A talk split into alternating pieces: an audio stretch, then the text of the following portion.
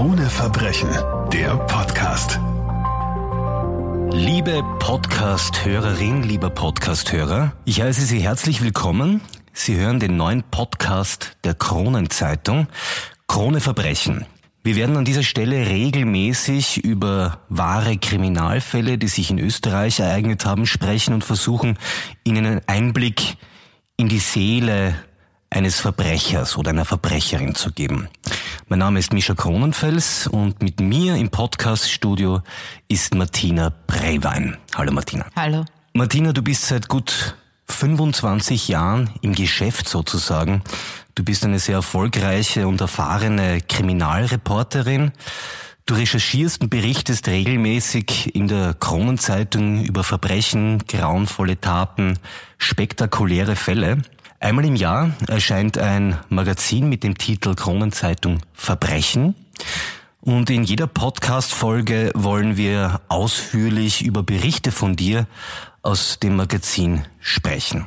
Martina, im aktuellen Heft schreibst du über einen Mann, den du Herr der Dunkelheit nennst. Gehen wir jetzt zurück in das Jahr 2013. Es ist die Nacht vom 16. auf den 17. September. Wir befinden uns in Niederösterreich. Ein Mann liegt im Wald wie ein Scharfschütze und richtet ein wahres Massaker an. Er tötet vier Menschen. Was ist da passiert, Martina? Also das Ganze war am Annaberg. Dieser Alois Huber lag dort bewaffnet mit einem Gewehr, mit einem Nachtsichtgerät und lag dort auf der Lauer und wollte wieder einmal wild erschießen. Es war so, äh, dass er seit 2008 schon ständig in dieser Gegend unterwegs war. Und er hat das auf ganz eigenartige Weise gemacht, so dass die Polizei sich auch schon gedacht hat, dieser Mensch ist auffällig, der das tut. Er hat nämlich das Wild nicht sozusagen mitgenommen, sondern er hat dann immer ein Wild erlegt, hat ihm dann den Kopf abgeschnitten, hat dann diesen Kopf irgendwo aufgepfählt auf irgendeinem Stock oder irgendetwas, was da möglich war. Also er war nicht jetzt der typische Wilderer, der sozusagen ein Fleisch haben will und, und sich das, das mitnimmt. Darum dachte man sich schon, dass es, dass man, dass es vielleicht eine auffällige Persönlichkeit ist. Ähm, diese ganzen Dinge sind seit 2008, wie gesagt, passiert. Eben immer in dieser Gegend, vorzüglich in dieser Gegend. Und darum war die Polizei schon sozusagen ihm auf der Lauer. Und es war ein Zufall, dass an diesem Abend, man muss auch dazu sagen, dass dieser Mann auch schon einmal von einem Förster ertappt wurde und diesen Förster verletzt hat mit einem Messer. Der wurde aber nicht erkannt. Er wurde nicht erkannt, ja. Dadurch hat man ihn auch nicht gefunden, aber, aber man wusste auch, dass dieser Mensch offensichtlich ein Gewaltpotenzial hat. Darum war dort in dieser Gegend wieder einmal, es gab dann immer so Beobachtungen halt, also Observationen, war an diesem Abend die Cobra vor Ort in großer Zahl. Es war dann so, dass sie diesen Mann entdeckt haben, da war es ungefähr 23.30 Uhr. Er hat natürlich auch gemerkt, dass sie ihn entdeckt haben und er hat sofort das Feuer eröffnet. Er hat dann einen Polizisten erschossen.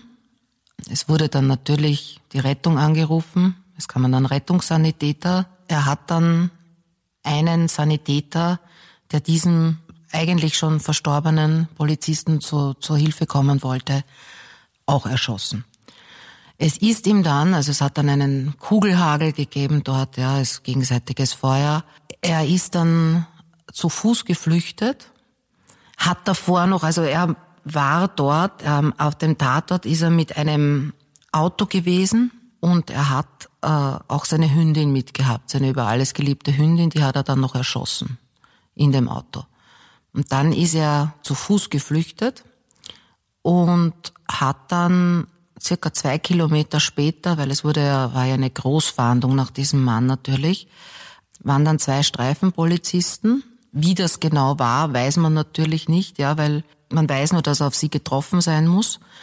Er hat dann auf jeden Fall einen der Streifenpolizisten, der draußen gestanden ist beim Auto, erschossen.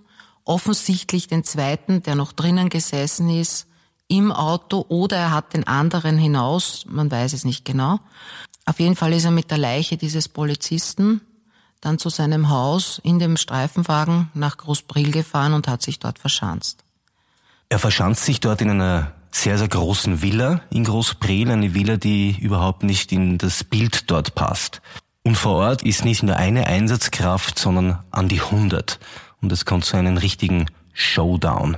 Was passiert jetzt? Ja, es war so eben, dass er in sein Zuhause gefahren ist, in seine Villa.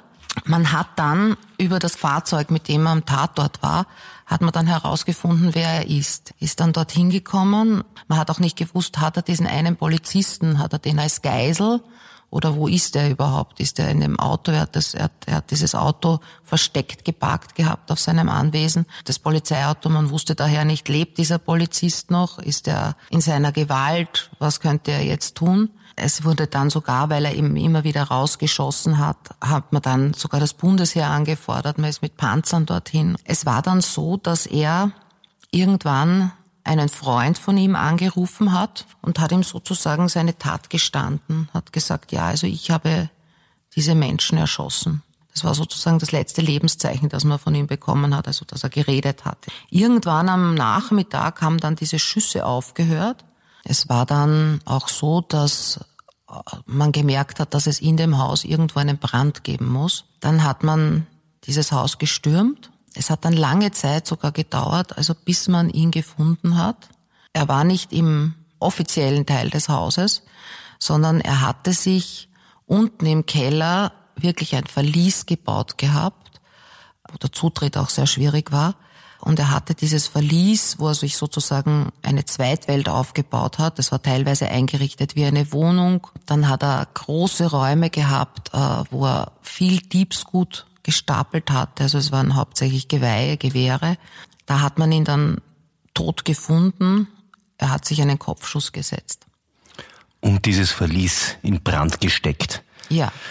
Man brauchte sozusagen keinen weiteren Beweis mehr dafür, dass es sich um den Wilderer von Annaberg handelt, über den wir heute reden. Dieser Alice Huber hat ein Doppelleben geführt, eines, das man sich gar nicht vorstellen kann. Und du hast sicherlich mit vielen Bewohnern aus Großpril gesprochen und auch mit Zeugen gesprochen. Wie beschreiben Sie diesen Alois Huber und welches Doppelleben hat er geführt? Also die Menschen in Großpril sagen eigentlich bis heute noch, dass sie es nicht verstehen, dass dieser Mensch so eine fürchterliche Tat begangen hat. Weil sie kannten ihn eigentlich nur als ruhigen, angenehmen Menschen. Sie hätten ihm niemals etwas Böses zugetraut.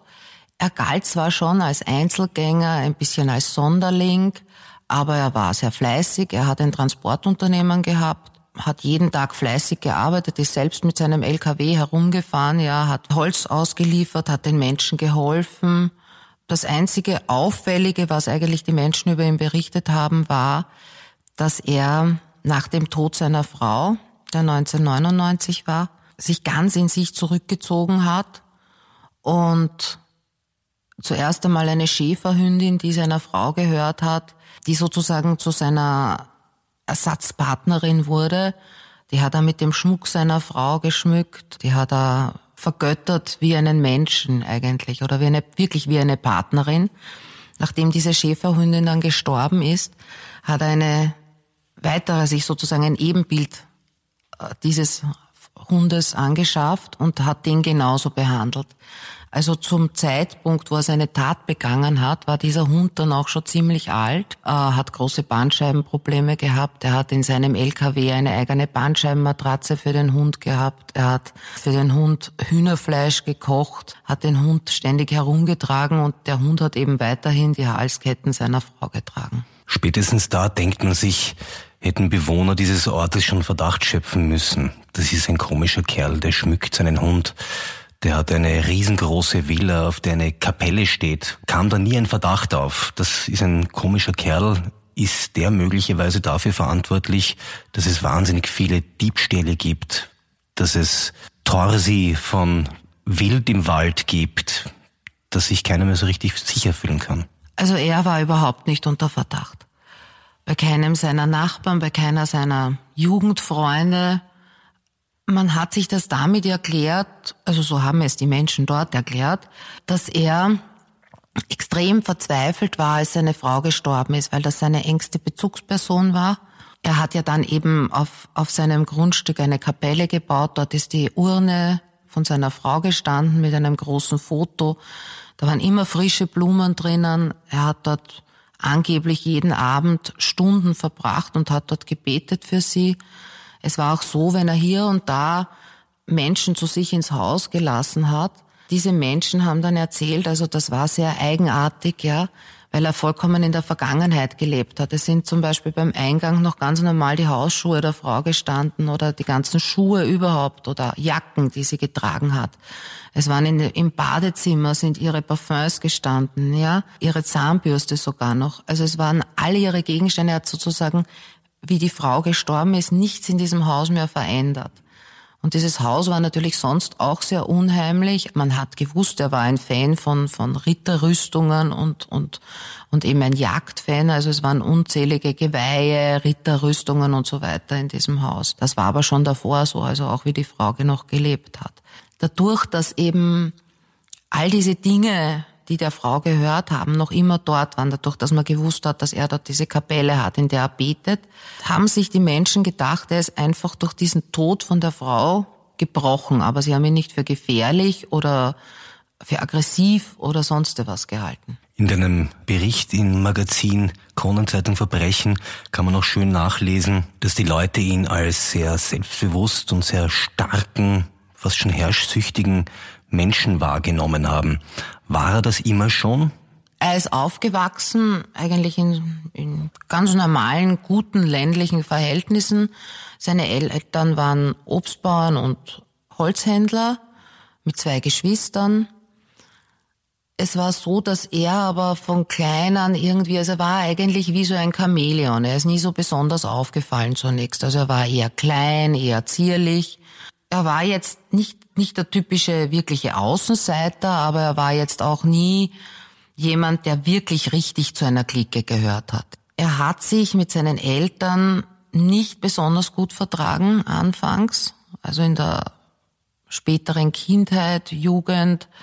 Da war es halt so, dass, dass er den Vater, wie er auch manchmal Bekannten erzählt hat, als zu herrschsüchtig empfunden hat. Die Mutter hätte ihn zu wenig beschützt. Er hat sich, glaube ich, sehr alleine gefühlt. Es war auch so, dass er überhaupt keine Chance hatte eigentlich bei Mädchen. Er ist schon, er hat eigentlich schon das Leben eines normalen Jugendlichen, jungen Mannes geführt. Er ist dann am Wochenende halt mit, mit anderen Jugendlichen aus dem Ort oder aus einer Nachbarortschaft ist er dann in eine Disco gefahren.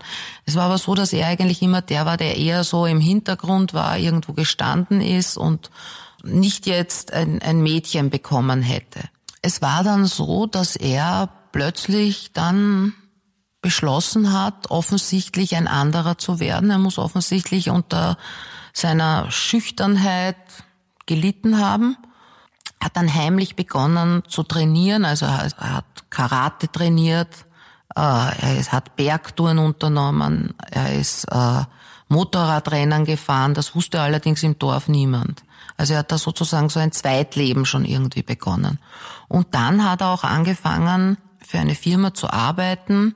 Als Montagearbeiter ist dadurch viel in der Welt herumgekommen und ist dann irgendwann wieder in sein Dorf zurückgekommen.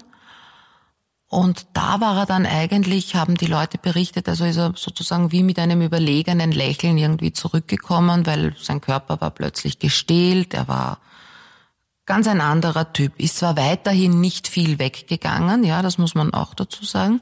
Er hat dann sich am Grundstück seiner Eltern diese Villa errichtet, die für die Gegend ja völlig absurd ist. Da waren Türmchen drauf, also sehr verspielt, sozusagen neben dem Vierkanthof, neben diesem bodenständigen Vierkanthof seiner Eltern, hat er sich diese Villa errichtet, hat dann auch im Betrieb seiner Eltern gearbeitet und hat dann eine Frau kennengelernt, ja, da war er 25 Jahre alt. Die war damals Verkäuferin, sie war um alt, acht Jahre älter als er, hatte schon einen zwölfjährigen Buben. Und er hat diese Frau halt wirklich in den Himmel gehoben. Diese Frau hat selbst eine schwierige Geschichte gehabt, auch eine schwierige Beziehung davor. Also das heißt, sie war auch wahrscheinlich sehr beeindruckt davon, dass sich ein Mensch so um sie kümmert. Die beiden haben sich halt dann ineinander verliebt und haben dann relativ rasch geheiratet. Sie ist dann zu ihm in sein Haus gezogen. Dort haben die dann eigentlich ein sehr zurückgezogenes Leben geführt. Also er hat fleißig gearbeitet. Sie war hauptsächlich Hausfrau. Sie haben paar wunderschöne Reisen miteinander unternommen. Man hat sie bei Spaziergängern gesehen. Sie sind auch oft irgendwohin mal zum Essen gegangen. Man dachte sich eigentlich, die beiden sind ein Traumpaar. Dann kam für ihn und für sie sicherlich noch mehr der große Schock. Es kam dann 1991 die Diagnose, sie hat Brustkrebs. Er hat dann alles getan, um damit sie geheilt wird. Er ist mit ihr gefahren in die Schweiz zu Therapien, hat Unmengen an Geld dafür ausgegeben. Aber sie hat dann letztendlich 1999 eben den Kampf gegen den Krebs verloren. Und das dürfte wohl etwas ausgelöst haben bei ihm. Man nimmt an, dass sein Doppelleben möglicherweise schon begonnen hat, während die Frau so krank war. Das war vielleicht für ihn ein Ventil. Allerdings haben auch nachträglich, möchte ich vorweg sagen, äh, Psychiater die Seele dieses Menschen analysiert, soweit das halt möglich ist. Und sie haben gesagt, das haben mehrere sehr gute Psychiater gesagt, dass er sich schon gottgleich gefühlt haben muss ab einem gewissen Zeitpunkt, wahrscheinlich ab dieser Zeit, wo er, wo er sich so aufgebaut hat, also wo er seinen Körper so gestählt hat, äh, wo er gesehen hat, ja, ich kann doch vieles, also wie er im Ausland gearbeitet hat und auch nicht akzeptieren konnte, wie seine Frau krank war, dass er sozusagen nicht ein Schicksal hinnehmen könnte, weil er geglaubt hat, dass er stärker sein kann als das Schicksal. Das hat sich auch zuletzt gezeigt, äh, ganz zuletzt bei diesem Hund, von dem ich zuerst schon gesprochen habe, von der Burgi, ja, die eben schwere Bandscheibenprobleme hatte, auch schon mit dem Herz Probleme, ja. Da hat er es genauso gemacht. Es wäre eigentlich eine Gnade für dieses Tier gewesen, es zu erlösen. Er hat dieses Tier von einem Tierarzt zum anderen äh, geschleppt. Er wollte einfach nicht, dass dieses Tier stirbt, weil er gedacht hat, er kann dieses Tier wieder gesund machen. Also das heißt, er wollte nichts von außen annehmen. Und es war, es war dann so sicherlich, dass es, dass es viel stärker geworden ist, dass dieser böse Teil in ihm herausgekommen ist, als seine Frau gestorben ist er war ja bei einem Schützenverein, er ist mit, er ist auch auf die Jagd gegangen, wie dort in dieser Gegend üblich, ja. Mhm. Ist auch da bei Stammtischen gewesen mitunter, hat dadurch auch gewusst, immer wann irgendwelche Jagdkollegen, die sozusagen eigene Hütten hatten, auf Urlaub fahren oder paar Tage weg sind oder, oder überhaupt diese Hütte unbenutzt ist. Und er hat dann diese Gelegenheiten benutzt, ja, weil er das halt so nebenbei erfahren hat, dorthin zu fahren, diese Hütten teilweise anzuzünden, auf jeden Fall auszuräumen, Gewehre, Geweihe, alles Mögliche daraus zu stehlen. Und das hat er dann in sein Verlies gebracht. Alois Huber ist des Nächtens durch die Wälder gezogen, hat wild getötet, die Köpfe abgetrennt, auf Pfähle gesteckt, die Geweihe in seinem Verlies gehortet, er hat fast Raubzüge gestartet durch nachbarschaftliche Häuser, hat die ausgeräumt, hat die angezündet, hat die Gewehre gehortet. Und wie besonders perfide er gehandelt hat, ist auch in deinem Magazin zu lesen. Er hat nämlich einem Bekannten ein Auto abgekauft, einen Jeep.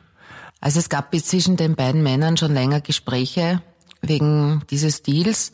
Äh, der Alice Huber hat genau diesen Moment, also dass es dann zur Durchführung dieses Deals kommt, abgewartet, genau einen Tag bevor dieser Freund von ihm auf Urlaub gefahren ist. Er ist dann zu ihm in die Wohnung gekommen, hat ihm das Geld für den Jeep gegeben und er wusste ja, dass er am nächsten Tag wegfliegt. Und er hat auch genau gesehen, wo der Mann das Geld deponiert hat. Er ist dann, wie der Mann auf Urlaub war, ist er in diese Wohnung eingebrochen, hat sich das Geld zurückgeholt und hat auch noch ein paar andere Gegenstände gestohlen. Diese Allmachtsfantasie, die du angesprochen hast, dass er sich gottgleich gefühlt hat. Man hat das Gefühl, dass dieser Alois Huber das Gefühl hatte, über alles verfügen zu können und alles beeinflussen zu können. Wenn jemand totgeweiht ist, steht es in meiner Macht, ihn zu retten. Und auf der anderen Seite kann ich auch darüber entscheiden, wenn Tiere sterben sollen. Ja, er hat sich wirklich offensichtlich gottgleich gefühlt, hat auch offensichtlich nicht damit gerechnet, dass er jemals ertappt wird, weil er wusste ja zum Beispiel schon, dass es diese Streifungen gibt. Er hätte ja zum Beispiel sein Tatgebiet woanders hin verlegen können. Er hat es am Annaberg gemacht, diese Tierschlachtungen. Hm. Ähm, er hätte ja, er wusste sicherlich, dass da, dass, dass, dass es da schon Streifungen gibt. Es gab ja darüber auch Berichte in den Zeitungen. Er muss auch diese, diese, diese Polizisten immer wieder schon gesehen haben, muss sich dabei sehr gut gefühlt haben, dass er sie sozusagen äh, linken kann, ja, und dass er da wieder unentdeckt irgendwohin verschwinden kann, ja. Es war ja auch so, dass, dass immer wieder diese Einbrüche in, den, in die Jagdhütten oder diese Brandlegungen an diesen Stammtischen ja Thema waren. Und er ist daneben gesessen und hat einfach zugehört, hat hier und da vielleicht eine kleine Frage gestellt und kein Mensch wäre auf die Idee gekommen, dass er das ist. Also das heißt, er muss ja da, wahrscheinlich hat er da auch irgendeine Art von Befriedigung bekommen, ja, äh, eine ihm eine Befriedigung seiner Allmachtsfantasie, weil er sitzt da mit Jagdkollegen zusammen, die erzählen darüber, was da schon wieder Schreckliches passiert ist. Er weiß ganz genau, dass er das war und er sagt dann noch, hm, das ist aber schlimm. Martina, weiß man eigentlich, wie er diesen Tag verbracht hat, an dem vier Menschen umgebracht wurden und er dann selbst im Feuer in seiner Villa umgekommen ist? Das Verbierende ist, dass er diesen Tag eigentlich genauso verbracht hat wie sämtliche anderen Tage in den letzten Jahren. Er ist zeitig in der Früh aufgestanden, hat seinen LKW beladen, hat vorher noch ganz zeitig in der Früh für seine Schäferhündin äh, Hühnerfleisch gekocht, das in Tappergeschirre gegeben, hat sie dann geschmückt, hat sie dann auf die Bandscheibenmatratze in seinem LKW gelegt, ist dann ausgefahren, hat seine Touren gemacht, ist überall pünktlich hingekommen, hat sogar, so wie seine Art war, äh, seinen Kunden auch noch bei diversen Sachen geholfen.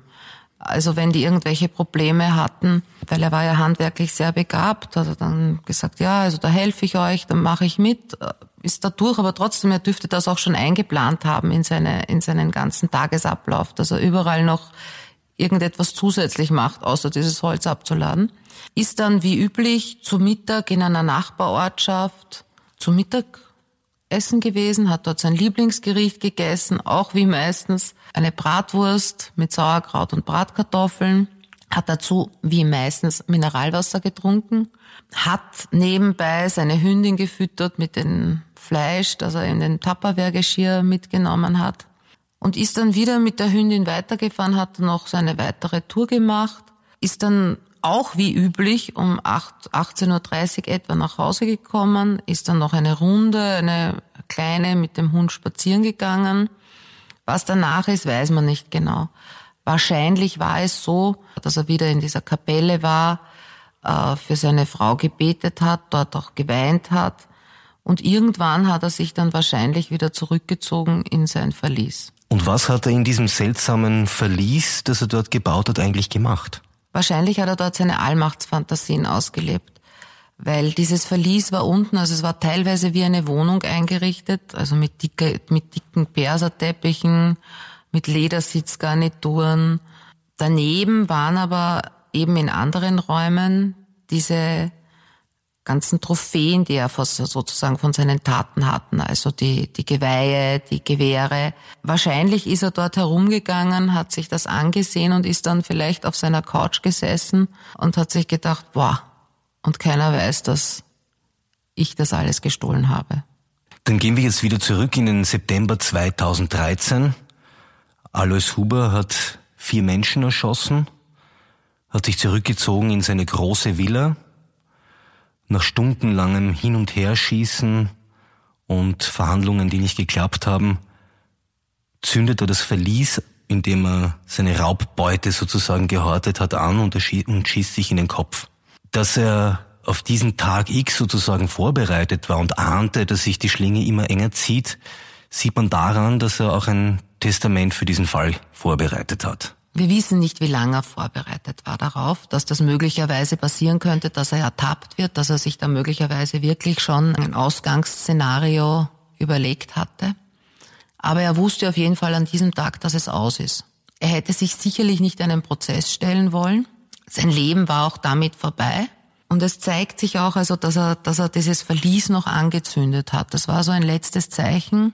Euch lasse ich nicht einmal meinen Körper in dem Testament stand, dass die Urne von seiner Frau gemeinsam mit ihm in einem Urnengrab am Friedhof von Melk stehen soll.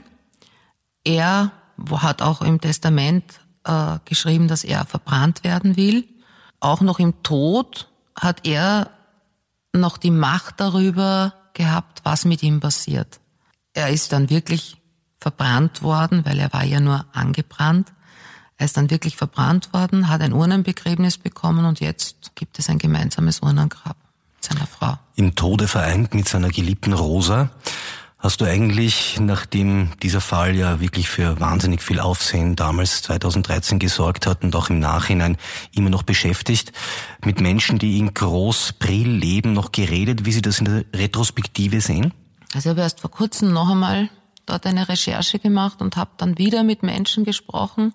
Bei anderen Fällen ist es so, dass dann die, die Menschen doch äh, irgendwann sagen, ja, das war schon sehr komisch. Oder dann im Nachhinein irgendetwas sehen, deuten. Bei ihm ist es seltsamerweise wirklich so, dass alle sagen, sie hätten ihm das niemals im Leben zugetraut und äh, sie glauben nur, dass er halt irgendetwas in sich hatte oder dass er in Wahrheit ein Mensch war, von dem sie sehr, sehr viel nicht gekannt haben. Äh, sehr viele Teile nicht gekannt haben, weil sie eben nur diesen einen guten, netten Teil von ihm kannten und sie sagen, sie wollen aber das auch gar nicht wissen, wie so ein Mensch dann wirklich tickt oder welche Tiefen es da gibt, weil sie sowieso nicht verstehen würden. Martina Brewein, wir sehen uns in der nächsten Podcast-Folge von Krone Verbrechen wieder. Danke für das Gespräch. Vielen Dank. Krone Verbrechen, der Podcast.